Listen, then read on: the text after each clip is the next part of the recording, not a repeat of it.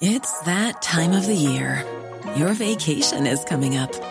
You can already hear the beach waves, feel the warm breeze, relax, and think about work. You really, really want it all to work out while you're away. Monday.com gives you and the team that peace of mind. When all work is on one platform and everyone's in sync, things just flow wherever you are. Tap the banner to go to Monday.com.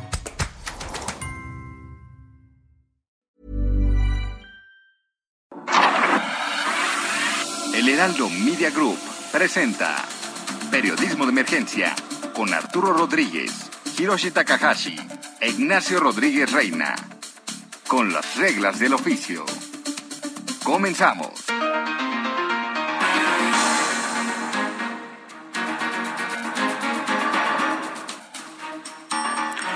10 de la mañana con tres minutos y nosotros le damos la bienvenida a Periodismo de Emergencia en esta mañana de sábado 26 de marzo, como siempre, con muchísimo gusto, igual afecto y entusiasmo. Yo soy Arturo Rodríguez y eh, pues como en cada oportunidad es un privilegio compartir esta mesa con mi compañero, colega y amigo Hiroshi Takahashi. Arturo Rodríguez, muy buenos días, muy buenos días a usted que nos escucha desde casa, probablemente en la calle. Estamos en vivo desde las instalaciones del Heraldo Media Group, como todos los sábados y domingos en periodismo de emergencia y también con muchísimo gusto saludando a Mónica Reyes. Mónica, buenos días. Buenos días, ¿qué tal? Hiroshi, Arturo, qué gusto amigos. Aquí estamos, ¿verdad? Con todas las condiciones de ingeniería, pero salimos adelante. Siempre salimos adelante en este espacio. Mónica, muchísimas gracias. Y bueno, pues para darle... Eh, eh, paso a la información. Iniciamos como eh, cada sábado con el próximo pasado. Claro que sí. Próximo pasado, la noticia que debes saber.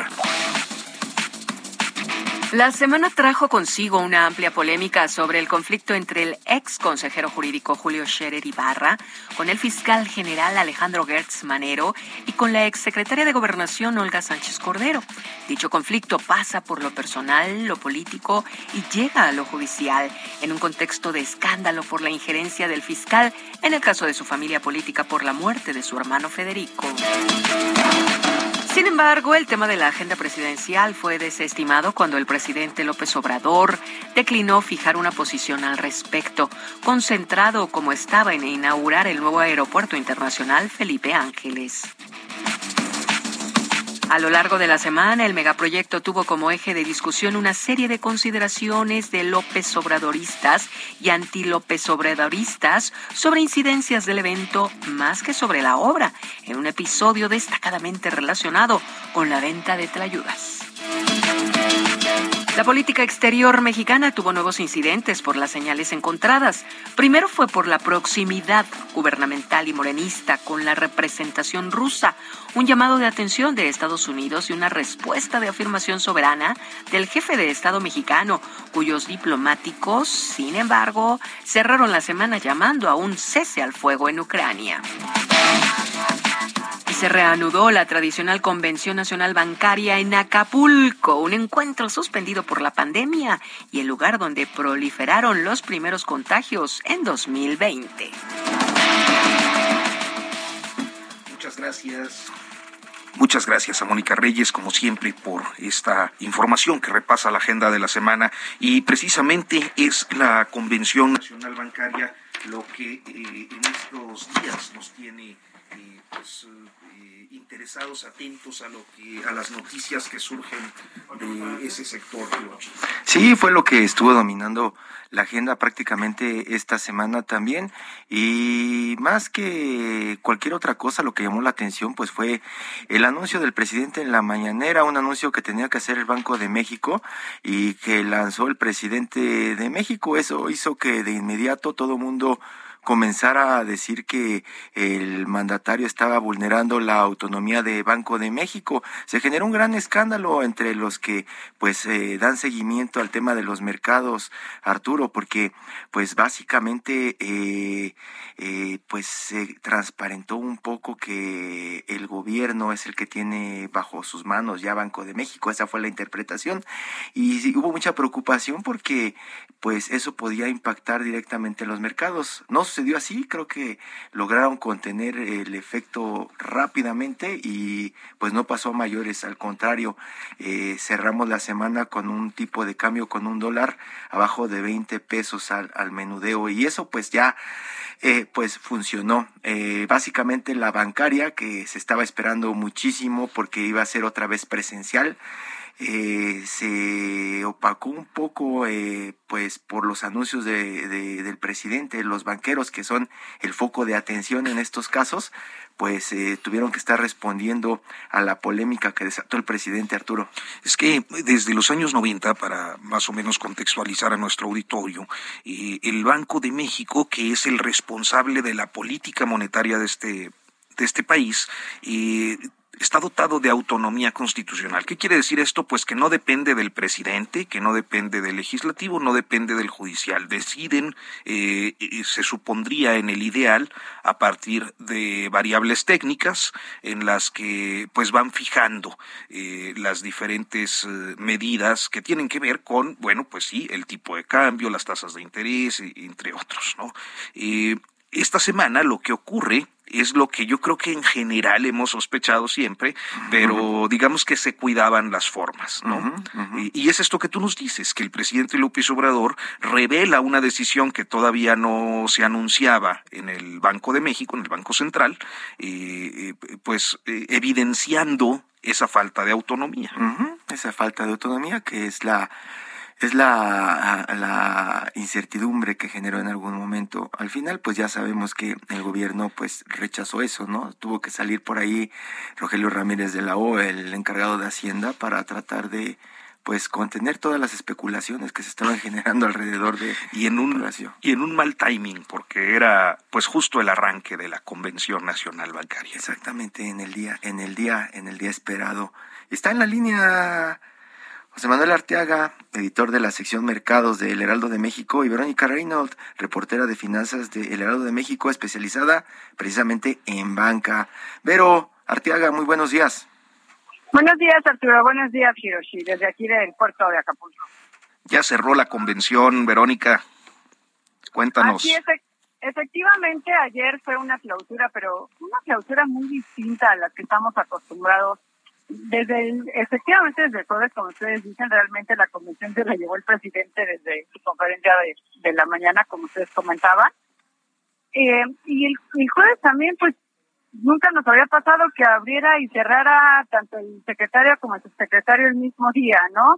Y el viernes, ayer, tuvimos a los representantes internacionales, como siempre nos piden no grabar, no pasar imágenes, no tomar fotos, no pasar audio, pero ya no hubo un mensaje final por parte del, del, presidente de la Asociación de Bancos de México, de Daniel Terker, ¿no? Eh, solamente terminó de hablar el último speaker, que nos dio una plática sobre lo que es la felicidad y cómo debemos ser felices, y hasta ahí quedó, ¿no? eso, eso, llamó la atención, eso llamó la atención, pero eh, precisamente el tema de que tampoco eh, Banco de México dio la conferencia que también nos tiene acostumbrados eh, cada año, ¿no? Exactamente, no, de hecho, pues como bien tú dices, o sea, los veíamos entrar, salir, correr a la, a la gobernadora, a las subgobernadoras.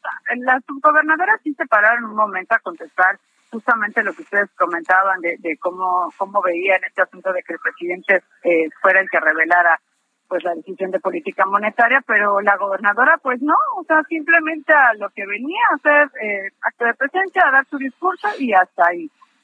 Y que efectivamente no, no nos dieron conferencia.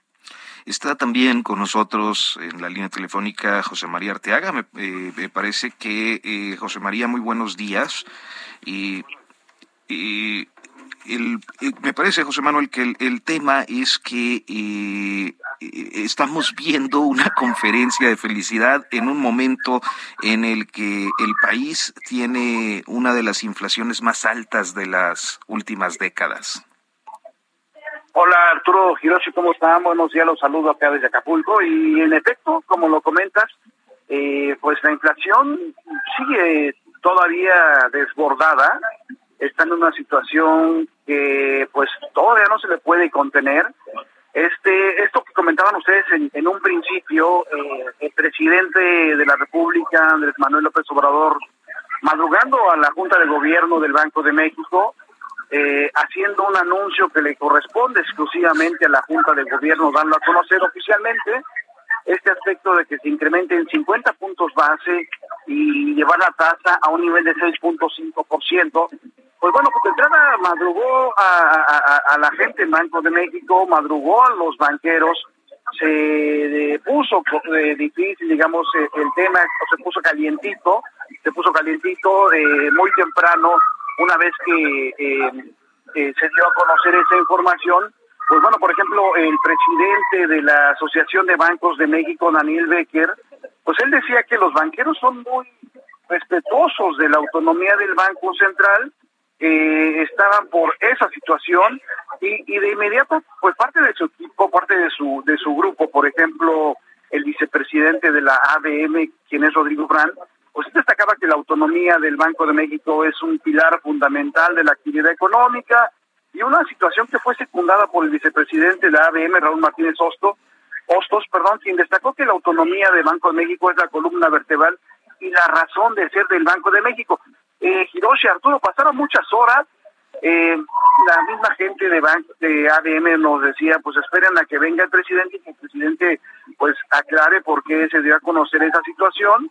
Más tarde, pues ya en la, en la inauguración de la convención, el presidente ofrece una disculpa en medio de su discurso está ofreciendo a los banqueros, ofrece una disculpa a, la gobernadora, ofrece una disculpa a la Junta de Gobierno, pero digamos que el, tema fue complicado, digo, faltaba ver el rostro de la gobernadora para mm, ver más o menos que sí se mostraba inquieta, que sí veía pues una situación complicada. En ese madruguete que les hizo eh, el presidente de la República y que bueno, eh, como lo comentan en un principio, pues sí movió todo el panorama de, de lo que se esperaba acá. Eh, se esperaba mucho, como lo comenta Vero, por ejemplo, que la gobernadora Victoria Rodríguez Ceja nos, nos dijera un mensaje en la conferencia final, que es con lo que se cierra con broche de oro, digamos, esta convención,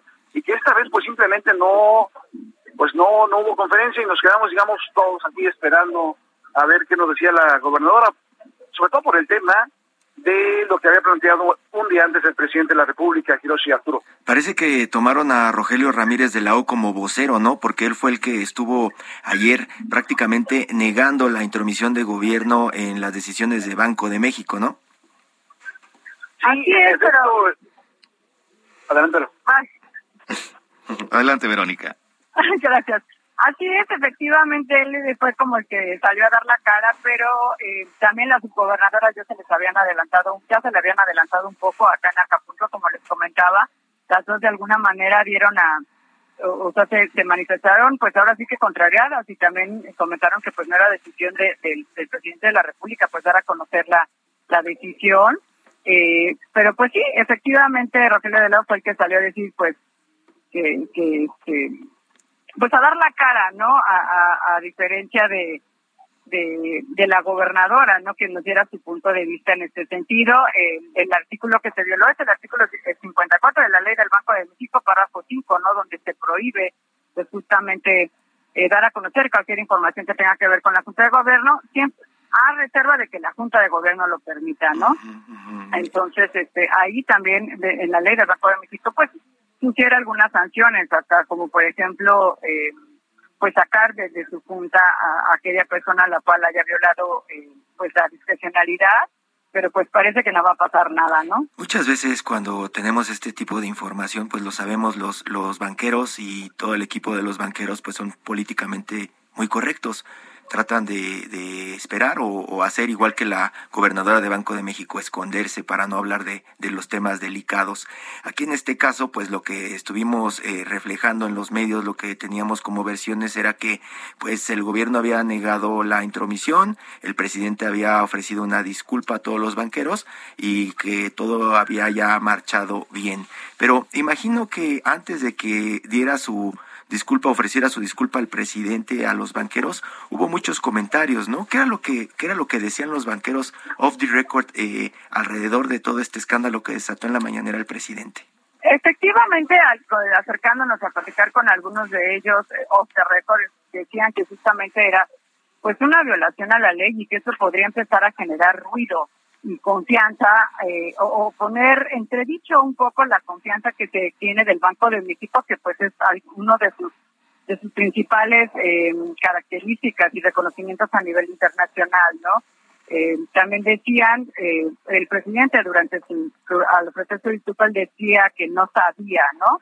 que no podía decirlo, pues los banqueros, eh, después también de, de ese discurso, pues decían que era muy raro que no supiera. O una de dos, existe gente alrededor del presidente que no está o sea, que no se encarga realmente de informarle bien, o pues que de verdad al presidente pues se le hizo fácil decirlo, ¿no? Pero sí existe un cierto nerviosismo en el sentido de, que se empieza a violar, pues, o que se empieza a poner ruido dentro de la credibilidad del Banco de México, pues al, al, tomar, pues hacer esta revelación que, pues como tú, ustedes lo comentaban, nunca había pasado, ¿no? Claro. Y Artiaga, y en este contexto creo que vale la pena pues eh, mencionar un poco por qué es relevante la convención bancaria. Creo que eh, a veces cuando uno es consumidor de noticias, pues ve la importancia que, que le da la fuente de negocios, la fuente bancaria, las secciones económicas de los diarios y, de los diferentes medios de comunicación al evento, pero creo que también como ciudadano de a pie uno se queda con, eh, bueno, pero ¿qué es lo que ocurre ahí? ¿Se juntan a echar la fiesta? Hay anuncios importantes. ¿De, de qué va la Convención Nacional Bancaria?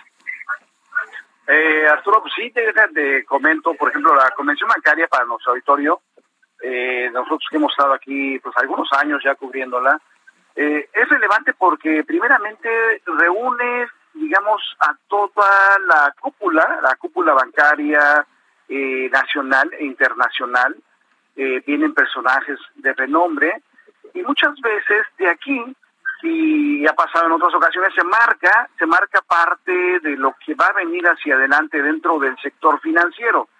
Eh, muchas veces aquí generan, se generan las ideas y se generan los movimientos que pudieran presentarse hacia adelante. Y te pongo un caso, por ejemplo. ¿Qué se esperaba mucho en esta bancaria? Bueno, el tema de la venta, la venta que va a realizar City Banamex, de, de Banamex, eh, la, la venta que va a, poner eh, próximamente. Eh, y bueno, ese digamos fue uno de los de los temas que absorbió un día antes incluso, incluso del inicio de la convención, hubo una cena, déjenme les comento, una cena con Manuel Romo Villafuerte, quien es el director general del Grupo Financiero Citibanamex. Y bueno, él eh, en esa cena se le preguntaba, oye, ¿qué, ¿qué opina usted sobre lo que dijo el presidente días antes acerca de que el, banco debe pasar a manos mexicanas. Eh, o el comunicado del Grupo Financiero Banorte, en donde se invita a los mexicanos a participar en la compra de la institución financiera y con ello crear un verdadero campeón en la banca de México. Y bueno, él mm, en esa cena pues nos comenta que esa situación forma parte de, de, interés, del interés que hay eh, en banca nacional extranjera, en los no bancos, para participar y para hacerse eh, de la institución financiera. Por ejemplo, dice que es parte de cómo ven a, a Banamex como la marca más icónica en el sistema financiero nacional, como un referente por el tamaño de su clientela, por el, mm, la forma de su infraestructura, la modernidad de su digitalización. Y por ejemplo, ese, digamos, es un tema que si bien se ha presentado desde el pasado 11 de enero cuando se hizo el anuncio oficial, pues era, digamos, como parte de lo que se podría eh, manejar dentro de esta convención 85, convención bancaria, y que va a seguir hacia adelante. Entonces, ¿por qué es importante la convención bancaria? Porque eh, en este puerto de Acapulco surge mucho de la agenda del sector que se va a manejar hacia adelante, eh, Arturo. Gracias. Verónica, y hablando de esto, de la importancia, ¿cuál es como el mensaje? Vimos las entrevistas previas que presentaste y que pueden consultar todos en la página del Heraldo de México con los banqueros, con los directores de los grupos financieros. Y lo que parecía que repetían todos era que no estaba muy bien este el asunto de, de la de la inversión en México, de cómo eh, generar más certidumbre para la inversión. En este caso, después de la de la bancaria, ¿hay algo que, que rescates como de mensaje en común de todos los bancos? Sí, justamente es el, el, discurso que da eh, durante la inauguración Daniel Becker. Él hace un llamado al, presidente, pero déjenme decirles aquí algo que también se estuvo ahí eh, como cotilleo, ¿verdad? Fuera de, en off the record, que también no agradó muchísimo, porque en esta bancaria no nada más, no nada más existe, no nada más vienen o asisten, eh, como decía mi compañera Clara, eh, pues ahora sí que todo el sector financiero, todos los representantes del sector financiero. También vienen legisladores, o también vienen representantes tanto del Senado como de la Cámara de Diputados.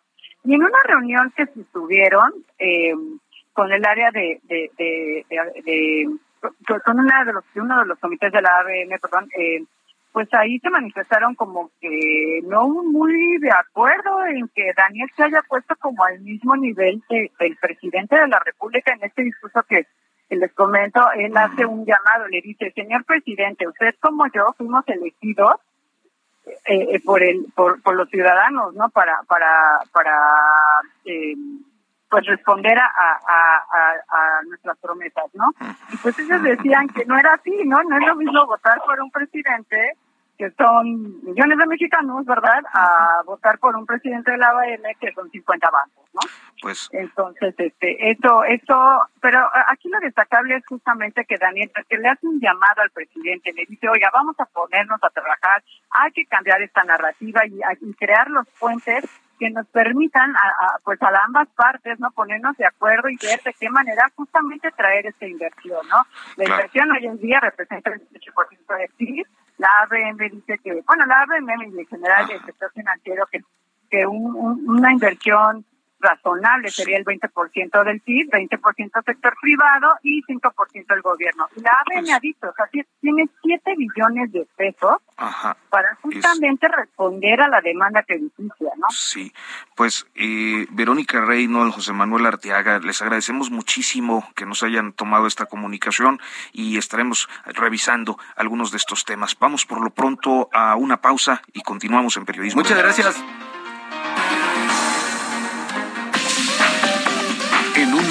Continuamos. Periodismo de emergencia. Regresamos con las reglas del oficio.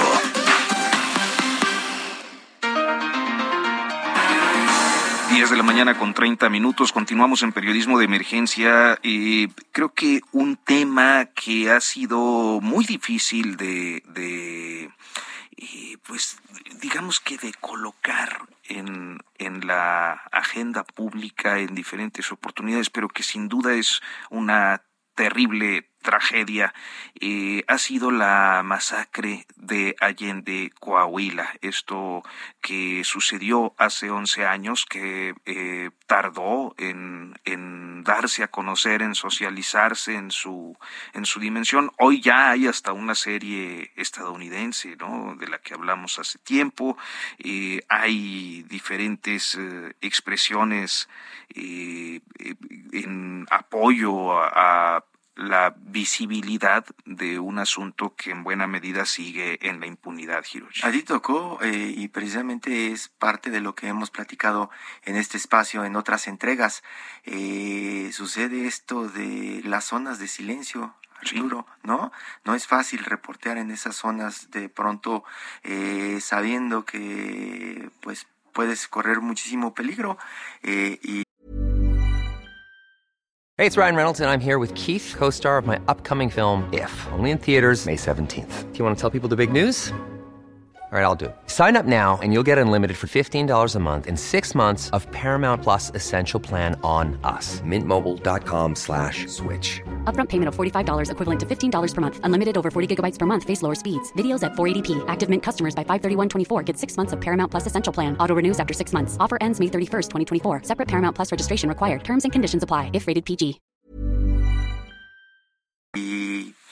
Eso... Oh, Eh, ¿cómo, cómo, cómo te tocó ¿Cómo te tocó Arturo en ese momento? Yo ya estaba acá en la Ciudad de México y en realidad fue muy, muy por eh, algunos reportes eh, efectivamente en proceso donde se dieron a conocer algunos algunos datos en reportajes de Juan Alberto Cedillo este luego Diego Osorno Diego Enrique Osorno que fueron me parece que de los primeros que, se metieron allá y, te pregunto porque pues es, tu zona. Sí sí sí pero justo justo en ese año yo me estaba instalando en la Ciudad de México y realmente estaba tratando de, de, incorporarme a las fuentes. pero qué tan difícil era meterse? Era dificilísimo. 2011 era eh, muy difícil para poder eh, hacer trabajo de campo en zonas como el norte de Coahuila. Eh, Allende Coahuila está en una región relativamente cercana a la frontera, debe ser unos 60, 80 kilómetros, en una región que se llama Los Cinco Manantiales. Y bueno, pues eh, en esta zona que además yo recuerdo de mi juventud como un lugar eh, muy alegre, muy festivo, este eh, terminó muy musical porque tenían también este fenómeno que sucede en algunas regiones donde se generan grupos musicales y todo esto, este, y muy productivo, Nogales, etcétera. Y, y de repente, pues se convierte justo por su ubicación geográfica, supongo, en una de las zonas más violentas de, de Coahuila y del noreste. Como de paso. Pues sí, sí, sí, porque está sobre la carretera 57, eh, pues cerca de Piedras Negras, ¿no? Hoy, hoy tenemos eh, a través de la línea telefónica a la señora Silvia Garza. Ella es sobreviviente y es familiar de eh, personas desaparecidas en Allende, Coahuila. Eh, le agradezco mucho, Silvia, que nos haya tomado esta comunicación. Muy buenos días. Buenos días, muchas gracias por, por su pues por estar este, tomándonos en cuenta. Este, de verdad, me pone muy nerviosa el hecho de hablar de este asunto, de recordar este, y sobre todo de, de yo sé el peligro que es mencionar nombres, este, y pues nada más, este, hago una aclaración, este, Allende queda a 47 kilómetros de la frontera con Estados Unidos. Ajá, entonces no es, no es gran, este, trayecto el haber mandado tropas militares para haber callado, o sea, apagado el, la masacre, pero no, pues no se hizo. Claro, es un tema muy eh, complejo porque justo el actual secretario de Defensa, pues era el comandante de la zona militar. Eh, eh, y, y, hoy sabemos que su justificación ha sido que andaba apagando un incendio forestal, además relativamente cerca de la zona de Allende, en Musquis, me parece. ¿no? Sí, menciona que fue desde Acuña hasta Musquis y yo me quedo sorprendida. Digo, bueno, entonces fue más o menos del tamaño de California. O sea, no sé, o sea, no tiene mucha coherencia lo que dice. Entonces, si te pones a checar línea por línea, el hombre está diciendo mentiras, está nervioso. Y yo, o sea, el único mensaje que tengo para cada uno de los mexicanos es que abren mucho los ojos, yo no entiendo por qué Andrés Manuel tiene en su gabinete a una persona con ese perfil. A mí me preocuparía, me preocupa este que una persona este fría y mercenaria este esté ocupando un puesto en el gabinete de Andrés Manuel. Este me preocupa una militarización el hecho de que de que hayan estado haya estado eh, en una zona precisamente en un contexto de tanta violencia como el que había. Doña Silvia, para los que no le han dado mucho seguimiento al caso, los que se han enterado de pronto y piensan que es una película más de Netflix, eh, se pone nerviosa, pero cuéntenos, recuérdenos qué pasó hace hace 11 años. Pues mira, estábamos, bueno, yo estaba en mi casa y luego nos dicen que una noche anterior habían entrado a uno de los ranchos de, de mis tíos. Mi abuelo les dejó un rancho a cada un, un pedazo de su rancho a cada uno de sus hijos, entonces todos tenían su parte, estaban contiguos unos del otro. Entran al rancho de José Luis, este, que es el papá de Huicho, el que andaba, pues el que tuvo un nexo con los Zetas, que traicionan a los Zetas, él y Héctor Moreno Villanueva, el negro, y, Poncho Cuellar. Entran, eh, creo que era un jueves, y, llegan al rancho en la noche, tarde, noche, no sé, no, no, la verdad no tengo idea de la hora. Y de ahí, se, ahí lo matan y matan a, a otras dos personas que eran totalmente ajenos al, al, al, al evento, ¿no? Y de ahí se pasan al rancho de mi otro tío y ahí levantan este, a mi tío, a mi tía, a la suegra, a mi prima, a los tres niños, nada más regresan a dos y luego matan al día siguiente al hijo de mi tío porque y al, y al yerno que, que los andaban buscando, ¿verdad? Ellos andaban buscando a mis, pues a su familia, ¿no? Y, y los matan. y luego al día siguiente yo veo este cómo están balaseando la casa de mi tío Víctor que vivía una cuadra delante de la mía. O sea, eran tres camionetas blancas.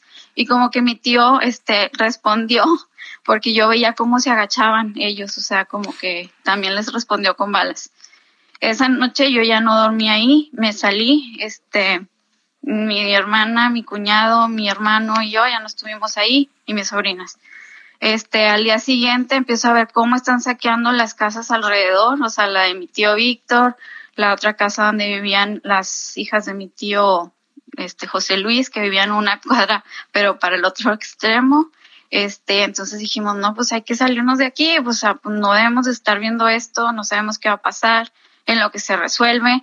Nos vinimos a Estados Unidos pensando que íbamos a volver, pero resulta que no, o sea, nos avisan que, que si hay algo que pasó, este, algo, una traición que mi primo y estos dos, este, socios más con él, este, hicieron, este, al parecer vendieron una información a la DEA y la DEA la filtró a la eh, FGR o PGR y luego ellos la filtran a los Zetas, entonces los Zetas se enteran y entonces empieza esta venganza contra los familiares de mi primo, que somos nosotros, Garza y los Garza Gaitana, todos nos, a los que pescaron, ahí los desaparecen, este, eh, nos destruyen las casas, o sea, todo, o sea, salimos como, como corriendo.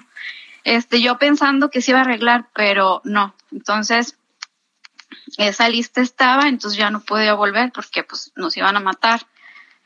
Este, después pues estoy en mi casa y, y pues ya, o sea, ya te haces a la idea de que esto pues sí, fue una, pues un acto por él no haberse entregado a mi primo, ¿verdad? Entonces pues sufrimos las consecuencias todos los demás sin, sin haber esperado esto. Este, pues hay muchos desaparecidos, entre ellos pues este, gente cercana a ellos, trabajadores o amistades o personas que pudieran haber tenido información para que, los mismos Zetas pudieran este, dar con estas personas. Pero, pero no, pues hasta el momento, este, pues tenemos miedo, la verdad, porque sabemos que el Z42 está amparando y, y, y la fiscalía proporciona direcciones, este, donde, donde podamos ser notificados de su amparo. Y pues eso la verdad a las víctimas les da miedo. A mí gracias a Dios no me han notificado y de hecho pues en esa dirección que tienen mía ni yo ni vivo ahí. Pero me preocupa, o sea, el hecho de que ellos sí puedan tener ese acceso. Se supone que es una violación grave de los derechos humanos y las víctimas no tenemos, o sea, una protección por parte del gobierno. El gobierno no hizo nada por, por, por salvaguardar nuestra seguridad y nuestro patrimonio, pero sí permiten que los que tienen poder y dinero, o sea, sí se puedan defender y, y traten de salir libres. Y a nosotros que nos dejaron en la total indefensión, no podemos tener este una reparación integral de los daños porque nos saquearon, nos robaron todo, este, este, eran casas, este, fuentes de ingreso, o sea, de que negocio, rancho, o sea, toda fuente de ingreso nos fue arrebatada. O sea, toda la, o sea, la gente se volvió, dicen que eran como los focas y sus familias, la gente ha llegado a los Zetas, las que estuvieron entrando a las casas y saqueando todo.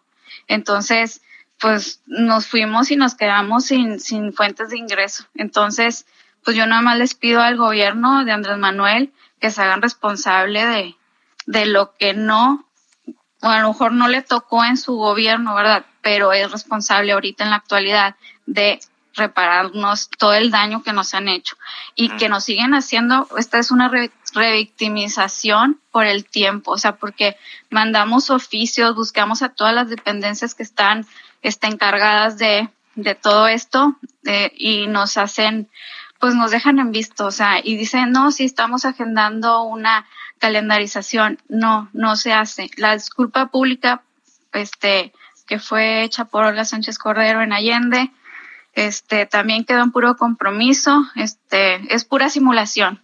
Y, lo pongo entre mayúsculas, simulación. Simulación, y, y, eso es yo creo que uno de los grandes temores que tenemos como, como humanos, ¿no? Supuestamente estamos viviendo en un estado de derecho que tiene que darnos protección y donde pues tratamos de convivir todos los días y, hacer nuestras vidas y, y, estar bien. Y por lo que usted cuenta, pues es como la pesadilla que cualquier humano no quiere tener.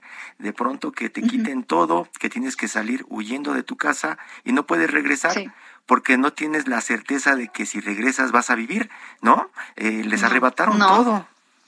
Sí, de hecho a mi papá este, y a su familia, después de un año, o sea, en el 2012, en marzo, después de un año, a mi papá lo desaparecen en Allende por el estigma de ser garza.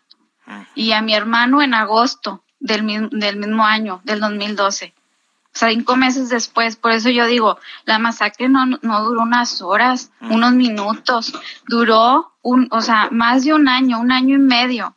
Entonces, por eso mismo digo, o sea, el licenciado, el general Luis Crescencio Sandoval miente, miente con todos los dientes. Y su moche sí recibió.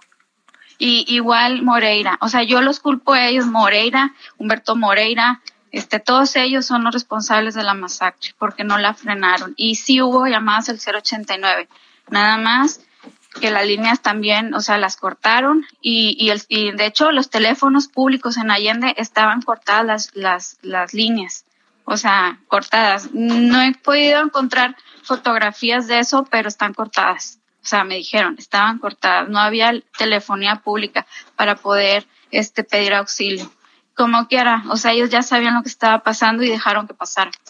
Silvia, pues y yo creo que eh, en este momento lo que nos queda con eh, el relato que usted nos hace es la idea primero de una situación de vulnerabilidad tremenda en esa región, eh, no solo en el momento de, del ataque más masivo, del ataque que implicó toda una zona amplia, sino también eh, la impunidad, eh, el, la vulnerabilidad de quienes sobrevivieron, como, como usted, y lamentablemente con esto que nos cuenta de su, de su padre y de su hermano todavía un año, año y medio después. Eh, y bueno, finalmente la irresponsabilidad del Estado mexicano en los hechos en los que por omisión o por aquiescencia pues han tenido o tendrían que haber tomado cartas en el asunto para reparar los daños. Claro, sí, este eh, Felipe Calderón, o sea, lo que hizo, lo que permitió fue un genocidio y un crimen de lesa humanidad. Yo lo acuso. Doña Silvia, y después de tantos años, parecería que, aunque dicen que no, que el gobierno tiene control, parecería que esa zona, pues, es de los Zetas y de nadie más, ¿no? Sí, pues sí, dicen que allí andan. Este, ahorita, pues sí se ve la, pues este la Guardia Nacional y si se ve como que tranquilo, pero la verdad yo casi yo pues casi no voy. Para pues serle sincera. Silvia Garza, pues le agradecemos mucho que nos haya compartido su testimonio, que nos haya tomado esta comunicación y además, pues eh, cuente siempre con este espacio para hablar y para eh, contar lo que usted necesite Gracias, muchas gracias, de veras. Eh, no sé ni de dónde saco las fuerzas, pero Dios me las da para poder hablar. O sea, yo sé que esto es para honrar el nombre de mi papá y de mi hermano, que no, no, nadie merece morir así. Nadie merece morir en este terror. Y si a nosotros que estamos en una, este, dentro de una recomendación grave por derechos humanos reconocidas por la CNDH, nos, nos toman en visto y en simulación total, ¿qué se espera a las otras víctimas? O sea, si a nosotros que estamos en un, como te digo, una categoría de violación grave, nos tienen, o sea, en el total desamparo, pues yo la verdad pido que sean un poquito más sensibles y, y, y bueno, pues que se haga justicia. Muchísimas gracias. Muchas gracias, Silvia Garza. Muy buenos días. Buenos días. Bye. Todo menos fútbol. Continuamos con nuestra sección Todo menos fútbol. Eh, la revista Luna Córnea está dedicándose, dice, para quienes no la conozcan, porque luego es también una publicación eh, pues muy para eh, personas que están muy familiarizadas con la imagen, con la fotografía. Para, artistas. Para artistas. E, es una gran revista, la verdad, todo, yo creo que cada, cada número es eh, ciertamente coleccionable. Y uno estaba acordando, Hirochi, hace, va a ser un año, este 2 de abril, que murió eh, pues un gran amigo, Marco Antonio Cruz. Hablamos de él, de él en aquella ocasión, un gran fotógrafo documental y, y, y fotoreportero mexicano este, que justo tuvo una de las ediciones de Luna Córnea, debió, debió ser por ahí de 2019. Pero bueno, lo comento porque creo que Marco era eh, pues un relevo generacional de grandes fotógrafos como Héctor García, como Manuel Álvarez Bravo, como Rodrigo Moya, que todavía me parece que Rodrigo está eh, eh, activo o al menos está con nosotros, este ya muy muy grande seguramente eh, pero en esta ocasión, el pasado 23 de marzo, el centro de la imagen fue el escenario para presentar el nuevo número de Luna Córnea, nada más y nada menos que dedicado a Carlos Monsiváis. Miguel Álvarez, coeditor de la revista Luna Córnea, muy buenos días. Hola, ¿qué tal? Muy buenos días, muy buenos días a todo, todo tu auditorio. Ya, ya escuchaste cómo, cómo recordamos a, a Luna Córnea, ¿no? La percepción que tenemos. Cuéntanos eh, eh, de, entrada de este número eh, de, dedicado a Monsiváis, cómo, cómo lo trabajaron y por qué a Monsiváis en este momento. Sí, gracias por tu pregunta. Pues mira, la edición 37 de Luna Córnea se debió a una exposición que se hizo eh, en mayo de 2015, diciembre, eh, diciembre de 2015, mayo de 2016, sobre eh, la colección fotográfica de Carlos Monsiváis en el Museo del Estanquillo. esa exposición la curó Alfonso Morales, que también es director de la misma revista Luna Córnea, y esa exposición se tituló Pasado Venidero esa ahí se hicieron se hizo una, una revisión vasta de su de la colección que comprende eh, pues todo este acervo que, que se encuentra en la, en la, en la casa donde vivimos Monsiváis, en San, en, San Simón. Eh, ahí tienen gran parte de su acervo fotográfico, también en la bodega que está en el estanquillo y en el estanquillo mismo. Se hizo una revisión vasta y a partir de esa revisión fotográfica se propuso una, un número de luna córnea, eh, ya que eh, pues teníamos al alcance, gracias a la, a la colaboración del equipo también de, del estanquillo, eh, pues todo este, estos documentos fotográficos, estos, estos, estos artefactos fotográficos, que no solo se limitaron a la fotografía per se, ¿no? que es esta impresión, sino eh, el frente y la vuelta, este, por ejemplo, toda la, la colección de sellos que se alcanzó a, recuperar, los sellos de los de los fotoestudios, ¿no? Desde finales del siglo XIX, ¿no? Como los de Valleto, etcétera, hasta hasta hasta los últimos que se lograron hasta hasta los primeros años del siglo XXI, 2000 es que Monsiváis era un acumulador tremendo y redento, compraba todo tipo de cosas, coleccionaba entre eh, estas cosas, pues mucha fotografía, ¿no? Sí, y bueno, sí, claro, él era un coleccionista, él era un apasionado, ¿no? Dicen que sin, sin pasión no hay colección, y, y, él era uno de ellos. Eh, y eh, en este, en esta vorágine, en esta voraz consumo de, imágenes, pues Alfonso Morales eh, comenzó a, a, darse cuenta, ¿no? Que el que la, que, la colección fotográfica tenía otro tipo de alcances, otro tipo de agrupamientos, de lecturas, y que la imagen misma, por su naturaleza eh, furtiva, eh, fugaz, ardiente, eh, potente en tanto, en tanto como detonador o efecto de, una cultura, ¿no? De una red cultural que la soporta, pues fue a otros, a otros, eh, a otros archivos, a otros formatos, a otros eh, medios, en donde también estaba la fotografía,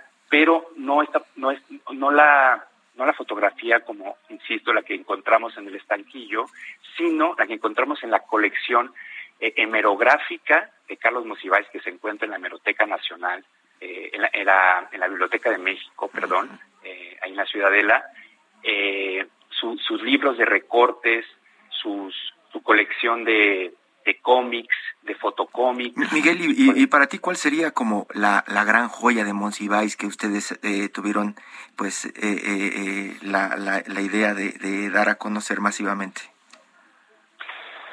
Uy, es, es, es muy complicada tu pregunta porque yo creo que la joya es más que una pieza en sí, es justamente este, es la, la posibilidad y el efecto multiplicador de las imágenes, ¿no? Ver cómo, yo creo que esa es el gran, la gran aportación de este número 37 de Luna Córnea, que justamente el alcance de la, de la, de la imagen fotográfica no se limita en este, en este objeto fotográfico, sino en el uso, en la resignificación, en, la, en, las, en los distintos posicionamientos de esta imagen de matriz fotográfica, pero que se da en distintos soportes, publicaciones, magazines, etcétera, etcétera, y, de, y, de, cómo se consume, cómo se, se consume esa imagen y cómo permea en todos los estratos sociales, no solo eh, en una, y él, como saben, Carlos Monsiváis nunca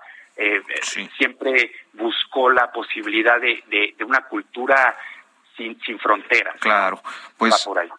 Pues eh, Miguel Álvarez, coeditor de la revista Luna Córnea, yo te agradezco muchísimo, te agradecemos muchísimo que hayas aceptado compartirnos eh, esta, estas impresiones sobre Luna Córnea. Busquen la, la, revista Luna Córnea, coleccionable, siempre. Siempre. Muchísimas gracias por cierto va a cumplir 30 años, o ya cumplió 30 años la revista, con este número. Pues muchas gracias, Miguel. Y muchas gracias a nuestro auditorio por el favor de su atención. Mañana, domingo, tenemos periodismo de emergencia aquí en El Heraldo.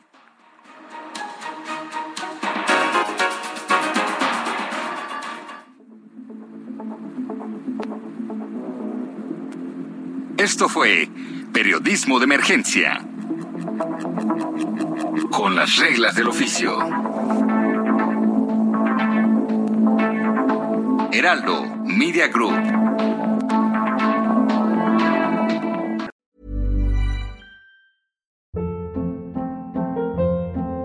Hold up. What was that? Boring. No flavor. That was as bad as those leftovers you ate all week. Kiki Palmer here, and it's time to say hello to something fresh and guilt-free. Hello Fresh. Jazz up dinner with pecan-crusted chicken or garlic butter shrimp scampi. Now that's music to my mouth. Hello Fresh. Let's get this dinner party started. Discover all the delicious possibilities at hellofresh.com.